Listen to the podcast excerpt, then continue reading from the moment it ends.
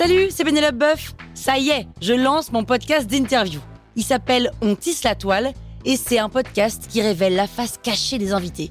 Et d'ailleurs, mes invités, ce sont des CEO et des célébrités comme Gad Elmaleh, Jean-Michel Apathy, My Better Self, Rose Eberstein, Mireille Dumas. Et évidemment, je pose des questions qu'on n'ose pas toujours poser et je leur fais faire des tests, des challenges, je leur fais jouer l'harmonica, grignoter des trucs, bref.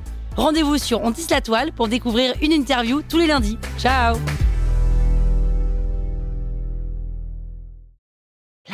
Sur écoute. Salut, c'est Caroline Jurado. Vous avez envie de capter la crypto? Vous êtes au bon endroit. Un épisode par jour et vous aurez fait le tour. Vous allez devenir riche. Power Angels. C'est quoi une méthode de consensus en crypto? C'est ce qui permet d'enregistrer une transaction dans la blockchain. C'est ce qui nous permet de nous passer de la banque. Et il faut que tu saches comment ça marche, mais je te jure que c'est archi facile. Tu te rappelles que les cryptos remplacent la banque qui valide les transactions par un algorithme qui encrypte les transactions et un réseau de gens qui valident ces opérations. Donc étape 1, j'envoie un bitcoin à mon ami Jérémy.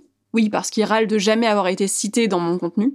Étape 2, l'opération est validée et enregistrée dans la blockchain pour être effective. Étape 3, l'opération est validée. Jérémy a bien reçu mon bitcoin et la transaction est enregistrée dans la blockchain. C'est l'étape 2 qui nous intéresse, la méthode de validation de la transaction, qu'on appelle la méthode de consensus. La plus connue, c'est celle utilisée par le bitcoin. Elle s'appelle Proof of Work. La Proof of Work, elle utilise ce qu'on appelle le minage. Les mineurs, ce sont ceux qui valident l'opération. Ils vont prêter leur ordinateur, en gros, pour résoudre un problème mathématique. Ils sont en concurrence. Le premier qui résout le problème est choisi pour valider l'opération et l'enregistrer dans la blockchain. Cette méthode, elle permet de définir de manière aléatoire qui va valider l'opération et c'est le fondement de la sécurité du réseau. Oui, parce que si tu sais pas qui va valider, c'est vas-y pour le corrompre. Celui qui la valide, il est motivé parce qu'il touche une récompense. Il est récompensé en bitcoin. Mais bon, c'est quand même des gars qui vont utiliser de l'énergie tous en même temps pour essayer de valider le truc. Soit un modèle qui demande beaucoup de ressources.